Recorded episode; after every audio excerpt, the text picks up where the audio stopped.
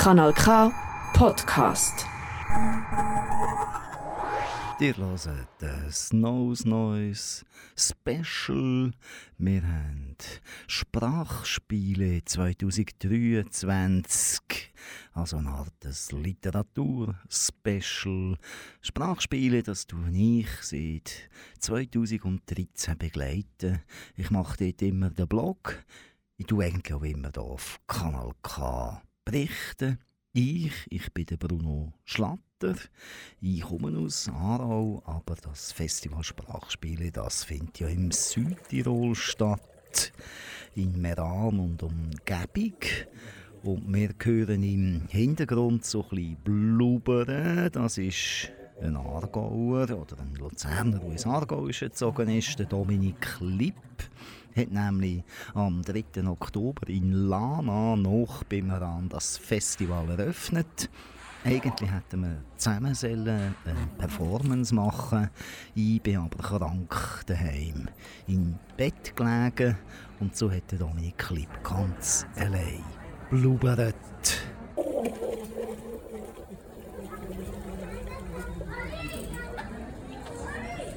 Questo può essere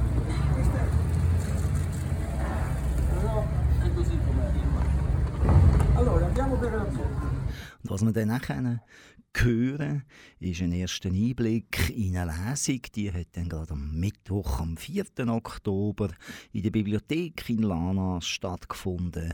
Und wir hören einen Ausschnitt von der Selma Malknecht aus dem Buch «Feu», Zernetzer Feuer.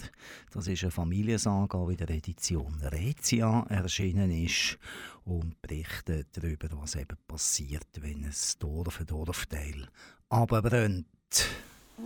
Also Illa kommt in ihr Elternhaus zurück, aber die Mutter, die ist jetzt sehr alt und äh, sie lebt da mit ihrer Schwester Menja. Menja pflegt die Mutter und sie führt halt noch ein bisschen diese kleine Bauernwirtschaft, die sie hatten. Die haben noch ein paar Kühe und Geißen. Aber Ilda sagt, die Zeit ist um, das ist vorbei, das bringt nichts mehr, wir schmeißen das jetzt alles raus, wir machen jetzt Tourismus, wir machen jetzt Fremdenzimmer. Ilda hat, Ilda hat die Kontakte, sie bringt dann die Leute aus Genf, die kommen dann nach Zernetz Urlaub machen. Das ist der Plan. Aber die Menschheit ist natürlich sehr unglücklich, dass jetzt ihre geliebten Tiere weg müssen. Aber die Ilda hat eine Freundin, die übernimmt die Tiere. Als die Kühe und Geißen abgeholt werden, steht Menja wie versteinert dabei. Sie starrt auf ihre großen, kräftigen Hände. Am Morgen hat sie ihre Tiere zum letzten Mal gemolken. Ilda klopft ihr auf die Schultern. Kopf hoch, ruft sie ihr durch das ohrenbetäubende Glockengebimmel zu. Sie bekommen einen guten Platz. Lydia wird sich um sie kümmern. Sie winkt ihrer Freundin zu, die die Kühe mit einem langen Stock gemächlich die Straße hinuntertreibt. Da sieht sie am Ende der Straße eine Gestalt, die sich langsam nähert. Zunächst ist sie sich nicht sicher, der Gang, der Hut, aber dann erkennt sie ihn. Ilda spürt, wie ihr das Blut aus dem Gesicht weicht. Menja unterdessen ist weinerlich geworden. Aber was wird aus mir? Was soll ich jetzt machen? Ilda starrt auf den näher kommenden Mann und schluckt. Keine Angst. Es gibt noch genug Rindviecher, mit denen du mir helfen kannst. Da hat der Mann sie schon erreicht. Jean, Ildas Ehemann. Düster tritt er auf die beiden Schwestern zu. Ilda hält die Luft an. Ich bin gekommen, um dich zu holen, Ilda. Du wirst jetzt mit mir mitgehen. Wir sind noch immer verheiratet. Nein, Jean, ich komme nicht mit. Es ist vorbei. Das kannst du nicht alleine entscheiden. Du wirst mir gehorchen oder ich rufe die Polizei. Mach dich nicht lächerlich. Ich habe dir lange genug gehorcht, in der Küche und im Schlafzimmer. Blü. Das werden wir ja sehen. Jean greift nach Ilda. Sie weicht ihm aus, aber er packt sie am Handgelenk und hält sie fest. Sie versucht sich loszureißen. Er schlägt sie ins Gesicht. Sie schreit. Menja stellt sich zwischen die beiden, drängt Jean von Ilda weg. Sie spricht kein Französisch, aber die Schimpfwörter, die sie ihm entgegenbrüllt, sind international verständlich. Jean stößt Menja zu Boden und reißt Ilda wieder zu sich. Dieser wird kurz schwarz vor den Augen und sie meint schon die Himmelschöre zu hören. Es sind aber die Glocken und Glöcklein der Kühe und Geißen. Lydia ist zurückgekommen. Mit dem Stock schlägt sie Jean in den Rücken, dass er hinfällt. Menja unterdessen ist nach dem ersten Schreck schon wieder auf den Beinen.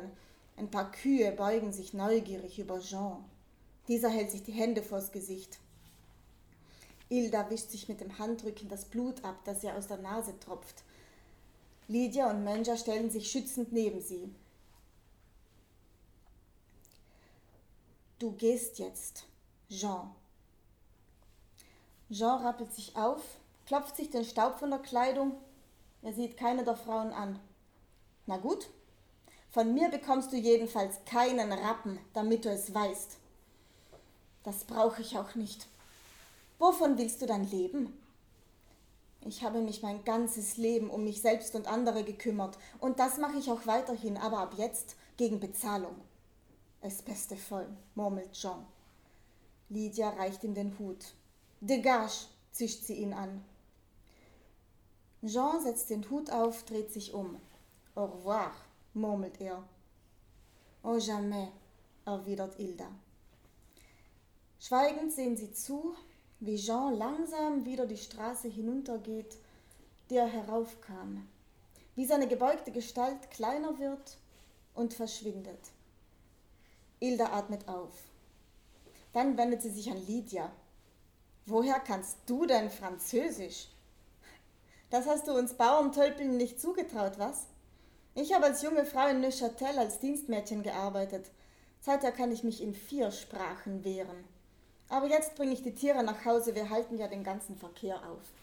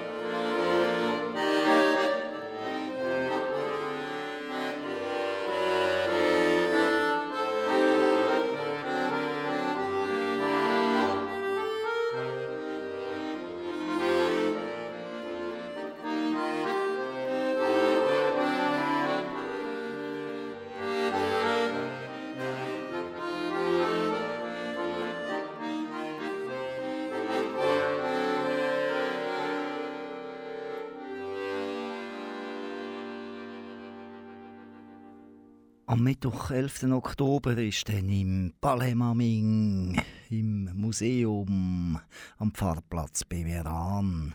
Ein weiterer Obenerfolg mit Literatur und Musik. Nämlich hat Peter Klotz an der Ziechorgel gespielt. Das ist das, was wir gerade gehört haben. Und in der näheren Zukunft noch ein paar Beispiele werden hören. Der Oswald Waldner, bekannter Schauspieler von Meran, hat an dem Abend vorgelesen für Josef Oberhollenzer aus dem Roman Brandner oder die Erfindung der Vergangenheit. Der ist erschienen im Folio Verlag.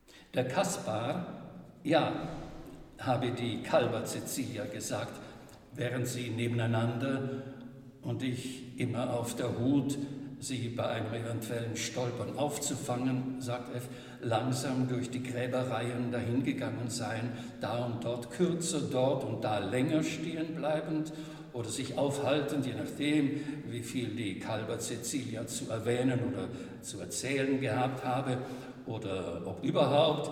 Der Kaspar sei ein sanfter und friedfertiger und sanftmütiger Mann sei das gewesen, ganz das Gegenteil zu einem gewöhnlichen Knecht. Und wenn sie ihn, wie bei den Heiligen üblich, nein, Heiliger sei er natürlich keiner gewesen, nicht, dass Sie mich missverstehen, mit einem Gegenstand, mit einem Attribut, äh, sage man, nicht? Äh, wenn sie ihn auszustatten hätte mit so einem Attribut, dann nicht, obwohl er sich ja den Knöchel, seinen linken Knöchel mit einem Beil zerschlagen und lebenslänglich ruiniert habe, äh, mit einem Beil oder einer Sense. Diese Gewalt habe er nur angewendet, um der Gewalt zu entgehen, sondern mit einem Rechen, diesem hölzernen, zerbrechlichen und, wenn Sie einmal etwas poetisieren und den Vitus vielleicht nachmachen dürfe, diesem sanftmütigsten Gerät. Denn der Kaspar habe keiner Fliege etwas zuleide tun können. Wirklich, der habe die Fliegen, die ja, wie Sie wissen, auf einem Bauernhof sozusagen allgegenwärtig seien. Wie solle sie es sagen? Habe die Kalber Cecilia gesagt, einfach ausgehalten hat er die. Der habe nie diese klebrigen Streifen, diese leicht süßlich riechenden Fliegen oder Klebefallen aufgehängt, die immer schon bald voll Flügel schlagender, sich loszulösen, sich zu retten versuchender und am Ende dann nur noch irgendwie zitternder, zuckender fliegend gewesen seien. Sie habe als kleines Kind, erinnere sie sich, ja noch fasziniert zugeschaut, aber bald schon, ja, schon bald habe sie nicht mehr hinschauen können. Allein das Wissen um die festklebenden die totgeweihten Fliegen da oben über mir, habe sie kaum noch ausgehalten, diese Streifenfallen, habe immer jemand anders an der Stuben- und Küchen- und Stalldecke festmachen müssen.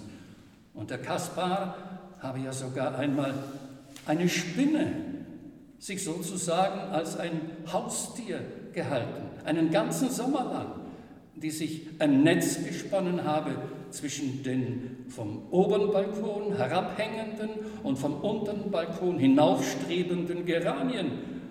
Unsere beiden Balkone, müssen Sie wissen, die seien von Geranien überflutet gewesen. Vollkommen überflutet, ja, habe die Kalber Cecilia gesagt.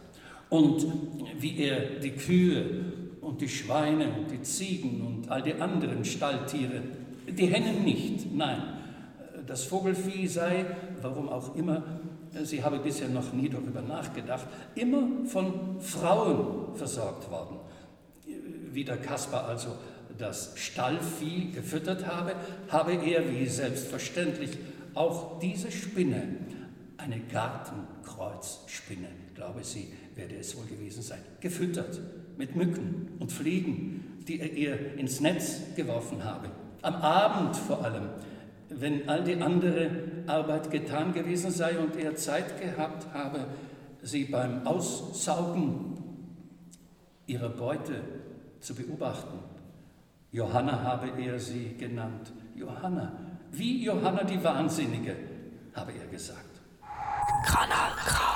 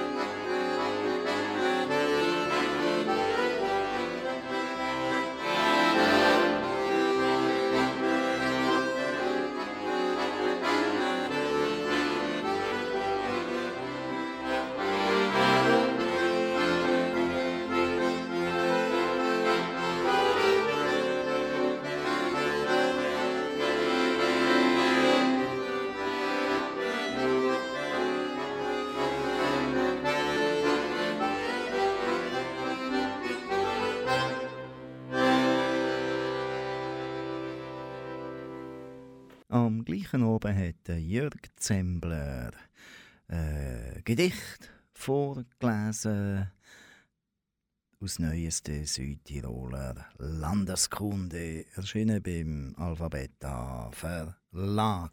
Woran wir uns erkannten, der Blick, die Stimme, der Duft, der Gang, das Blinzeln, der Atem, wie lange wir schliefen und was wir meinten, wenn wir sprachen, was wir dachten, wenn wir schwiegen. Ich kannte die Falten hinter deinem Ohr und du die Haare auf meinem Arm beim Namen. Was wir tauschten, die Telefone, die Unterwäsche, die Freunde, die Schuhe, die Meinung, die Seiten im Bett, den Tag mit der Nacht, die Figuren beim Mensch ärgere dich nicht, die Unterschriften ließen sie uns nicht durchgehen. Eines Herbstes liehen wir einen Lastkraftwagen rot, füllten ihn mit buntem Raschellaub vom Garten und den Straßen, fuhren auf einen Berg, luden ab, warteten zwei Nächte und zwei Tage auf den Wind. Welch Schauspiel dann, als er endlich kam, wenn auch nur kurz, wir summten dazu das eine Lied von einem. Anschließend schnitten wir gegenseitig uns die Haare, sie verflogen wie das Laub zuvor, dachten an das Wort verfliegen, wie Gedanken es auch tun. Mittwochs legten wir uns gern auf die Lauer, die Welt zu erspähen, mit einem Feldstecher, Rucksäcken, Proviant durchstreiften, durchwateten das Land, den Wald, die Stadt Hand in Hand. Hielt dir den Feldstecher vor Augen, still standest du, sahest weit, warst dort, die Hände frei von Ferne, meine andere Hand unter deinem Hemd, wechselten uns ab und aus, sie dort, wo wir nicht sind. Und dann standen einmal Wahlen an. Wir wollten alle Kandidaten wählen. Sie wollten doch so sehr, sie sollten glücklich sein. Für Glück waren wir immer für alle im Besonderen.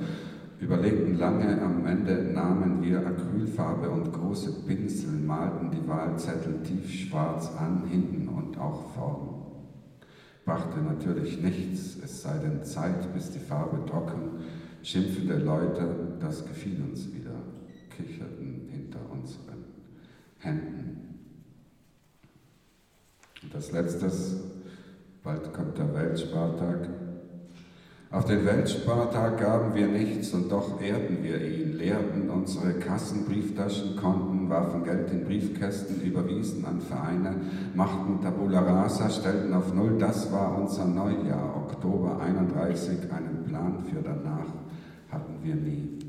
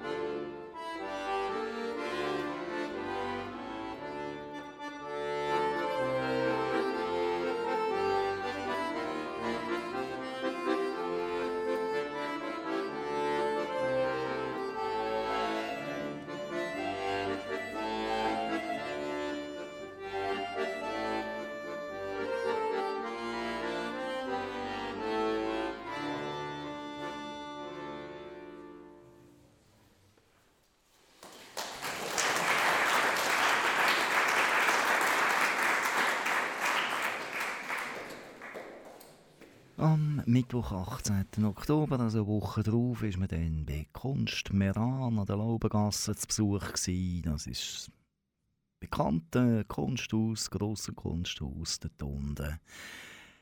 Dort hat dann der Matteo Yamunno aus Nel Nome del Padre, auch in der Edition Rezia erschienen, vorgelesen und ich gebe sie jetzt zu. Ich spiele hier Zarau im Aargau nichts von den italienischen Lesungen. Wir haben schon Romina Casagrande rausgelassen, die auch in der Bibliothek Lana gelesen hat. Muss sagen, das ist jetzt einfach, wenn wir auf Kanal K sind, weil Sprachspiele ist ja im Südtirol. Südtirol ist zweisprachig. In Meran reden ein bisschen mehr Deutsch als Italienisch, so 60, 70 Prozent Deutsch. Wenn man dann ein bisschen weiter runtergeht, auf Bozen, 40 Kilometer weiter, dann sieht es dann schon umgekehrt aus. Und darum ist das Sprachspiel natürlich darauf angelegt, dass immer Italienisch und Deutsch auch vorkommt, aber wir können jetzt das wenig übertragen daher, weil erstens kann ich nicht Italienisch. Das heisst, ich kann gar nicht beurteilen, ob das gescheit ist, was hier gelesen wird. Und ich will ja, einfach auch hier im Aargau halt beim Deutsch bleiben.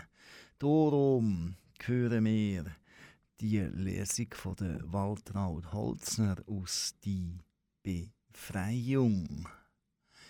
Äh, wir haben dann nämlich auch noch eine Diskussion ausgelassen von, von einem äh, Kulturzeitschriftstart, weil das bringt uns einfach hier im Aargau, im Kanal K, auch nicht weiter.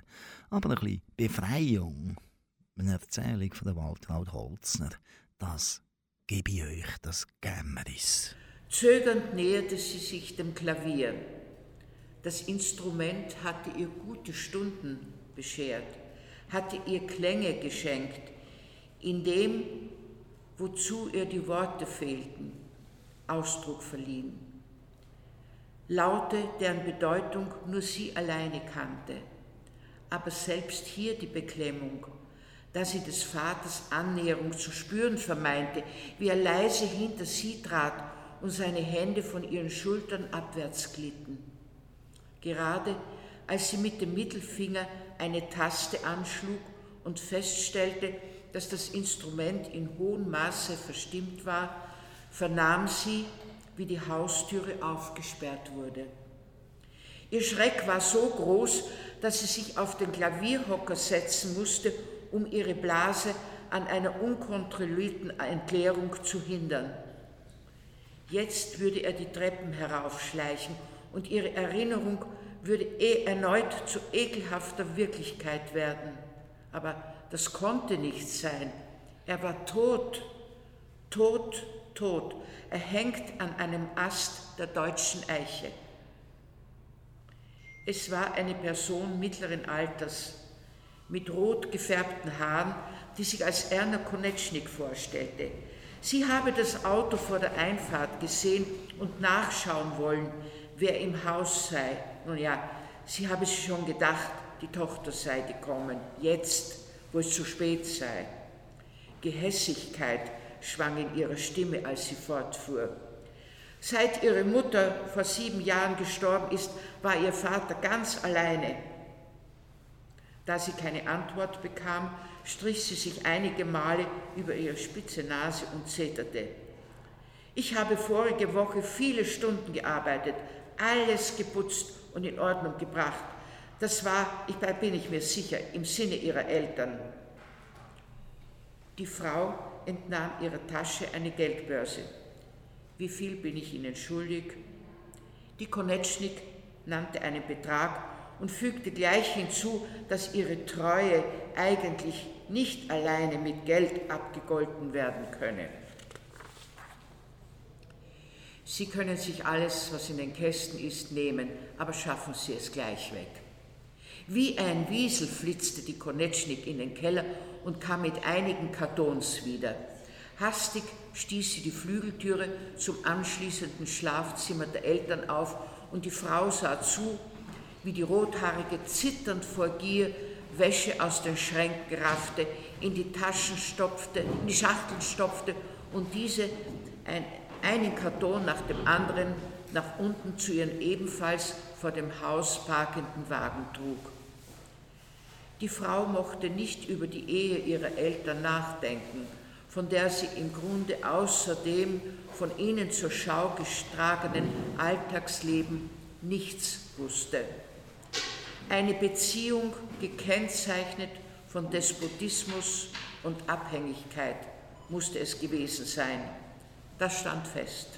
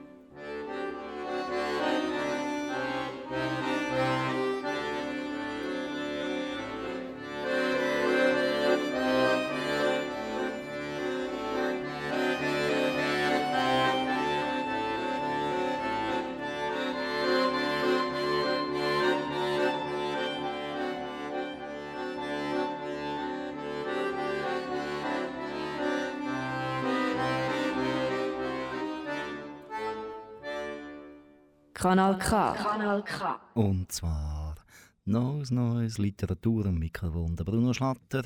Ich erzähle von den Sprachspielen 2023, die in Meran und Umgebung stattgefunden haben.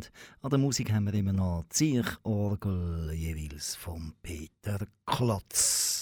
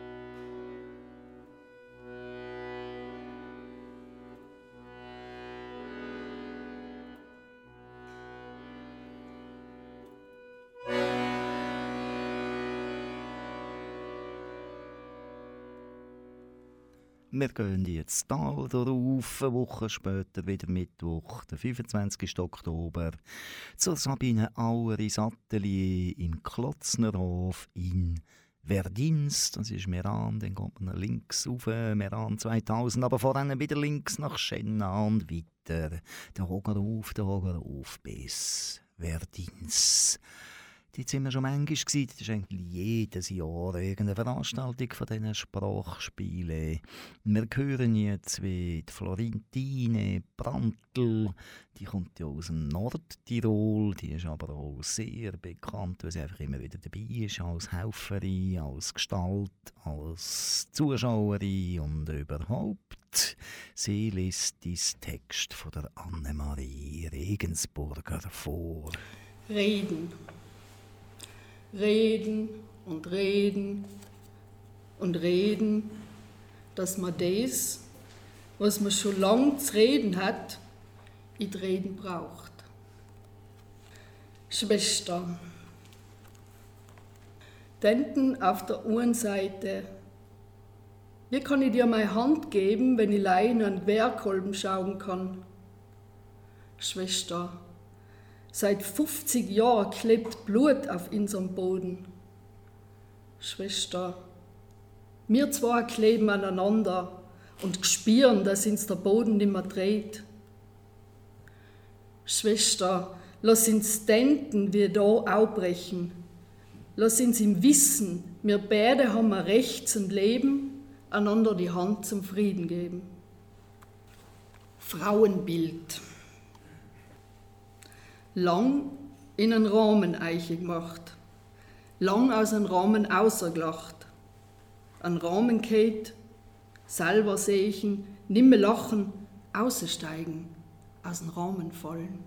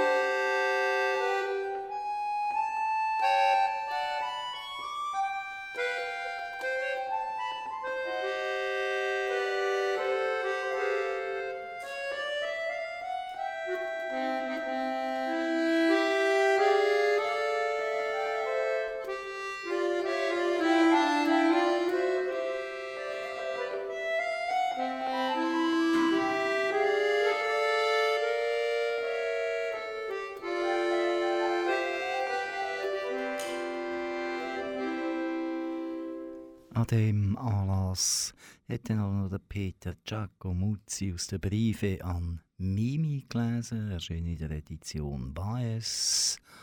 Und dann hat es noch so ein Live-Hörspiel.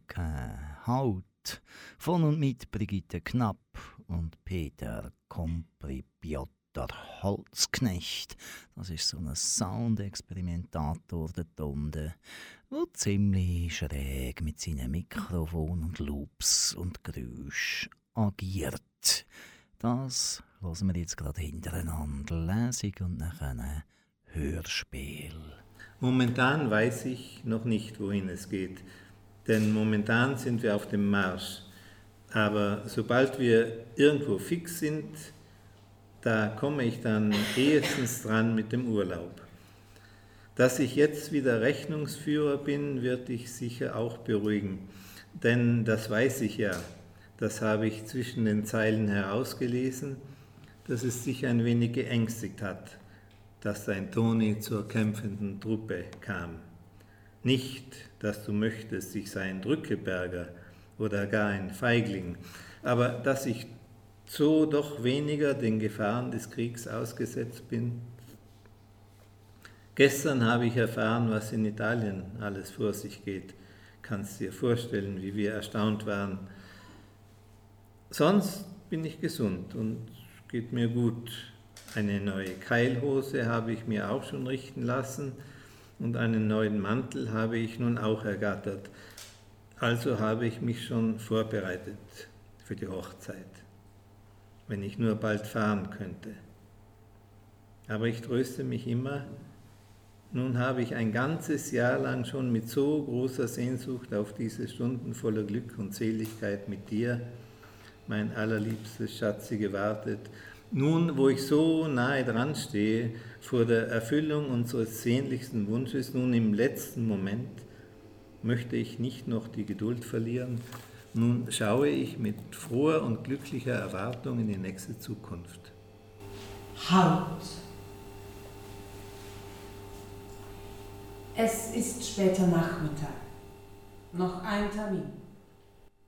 Er ist gewohnt, kurz vor Feierabend noch Termine anzunehmen. Sein Terminkalender, der Navigator durch den Wald aus Notizzetteln und dem Gekritzel tausender To-Do-Listen, was wäre er ohne ihn, bestätigt das.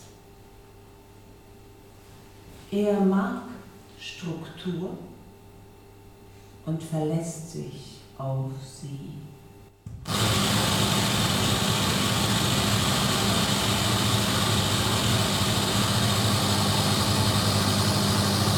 während er in seine Jacke schiebt, die Tasche dabei locker von einer Hand in die andere manövriert und die Treppen hinunter trippelt, angelt er nach dem Handy.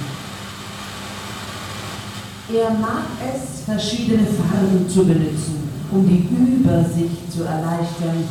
Er unterscheidet bei den Eintragungen zwischen Groß- und Kleinbuchstaben und verwendet für private Termine Sonderzeichen.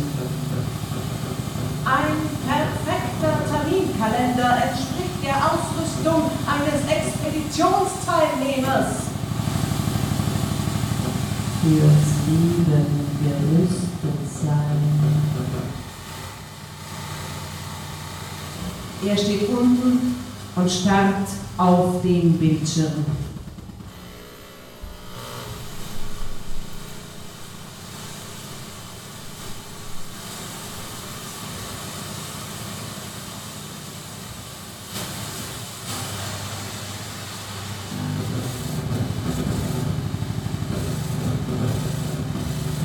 Währenddessen hockt sein Partner zu Hause vor dem Terrarium. Sie haben die Kornatter seit einem halben Jahr. Wieder ist sie dabei, sich zu häuten. An den Rand hat er sich gekauert, um möglichst unauffällig durch die Scheibe hineinschauen zu können. Man soll die Tiere ja nicht stören in diesem Prozess. Stress vermeiden. Sein Blick verliert sich zwischen Gehölz,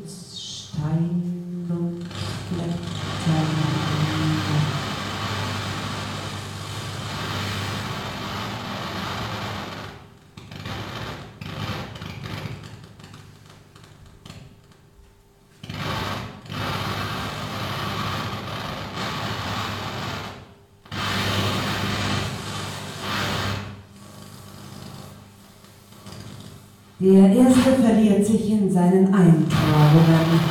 Er sucht den Termin, er sucht den Ort, die Zeit, den Tag und findet nichts. Die Farbmarkierungen sind wie ein Mosaik aus kleinen Steinchen. Die Buchstaben sieht er, erkennt sie aber nicht.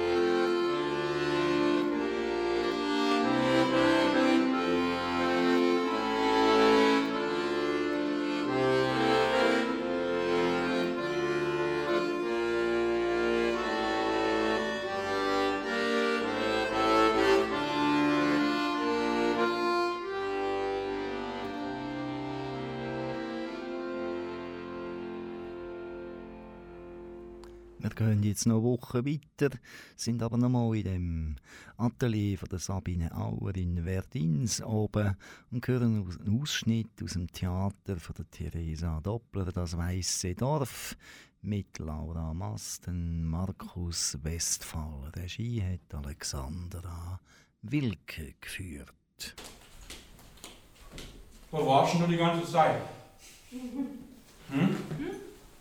Wo du gewesen bist? Hast du mich vermisst? Hast du mich vermisst? Ich war den ganzen Vormittag im Bett mit dem Ben. Hm.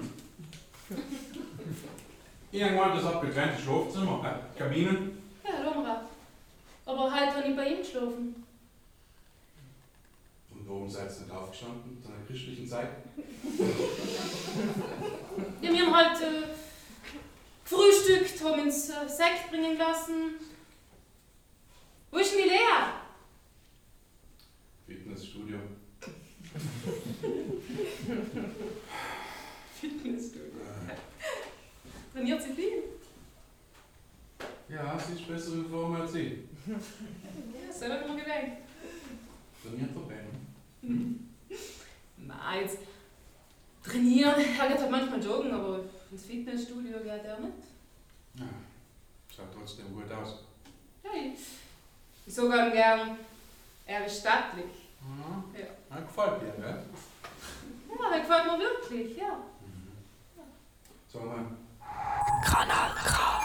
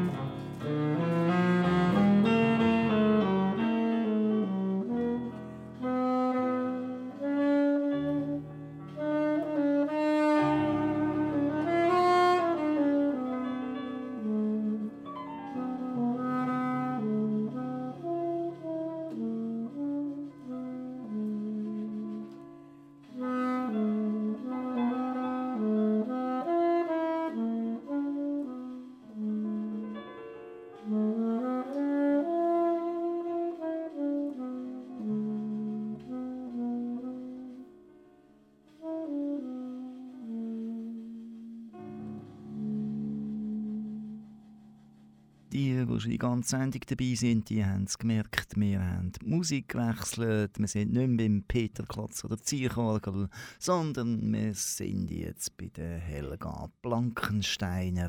Die hat an der letzten Veranstaltung gespielt. Das war der Donnerstag, der 9. November. Gewesen.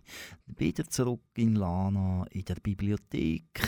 Dort hat der Sepp Mall ein Hund kam in die Küche, gelesen aus dem Roman, wo im Leikam Verlag erschienen ist, wo wir jetzt auch noch gerade hören. Wenn ich durch das Dorf ging, die Hauptstraße hinunter, um im Laden einzukaufen, was Mutter mir aufgetragen hatte, oder um das Paar Schuhe abzuholen, das neu besohlt worden war, versuchte ich mit aller Kraft nicht daran zu denken, dass dies vielleicht das letzte Mal war. Das letzte Mal, dass ich quer über den Kirchplatz ging, das letzte Mal am Dorfbrunnen vorbei oder dass ich das letzte Mal den Schusterladen betrat mit seinem Geruch nach Leder, Beize und Zigarettenrauch, der stundenlang an einem hängen blieb. Ich lenkte mich ab, indem ich die Menschen zählte, die die Straße überquerten, wobei ich weiblich und männlich gegeneinander aufrechnete. Aber als der Schuster der mir die Schuhe über den Arbeitstisch hinschob, fragte, wie lange wir überhaupt noch da seien, hier in Mariendorf, war alles dahin. Vielleicht fahren wir auch nie, sagte ich. Der Meister war ein mürrisch dreinblickender Mensch, vor dem ich mich fürchtete, seit ich das erste Mal in seinem Laden gewesen war. Er sah aus wie das Walross auf den Tierbildern, die im Gang unserer Schule hingen und wenn er seine Pfeife aus dem Mund nahm, zeigte er unten seine langen gelben Zähne. Dann schoss mir der Gedanke durch den Kopf, dass ich dieses Gesicht nie mehr, würde, nie mehr sehen würde, denn da, wo wir hingingen, gäbe es vielleicht keinen Schuster oder auf alle Fälle einen anderen. Ohne Schnauzbart, ohne Fragen, auf die ich keine Antwort wusste und mit einem Gebiss, das einem keinen Schrecken einjagte. Und für einen Augenblick war ich froh, dass es so sein könnte. Mm-hmm.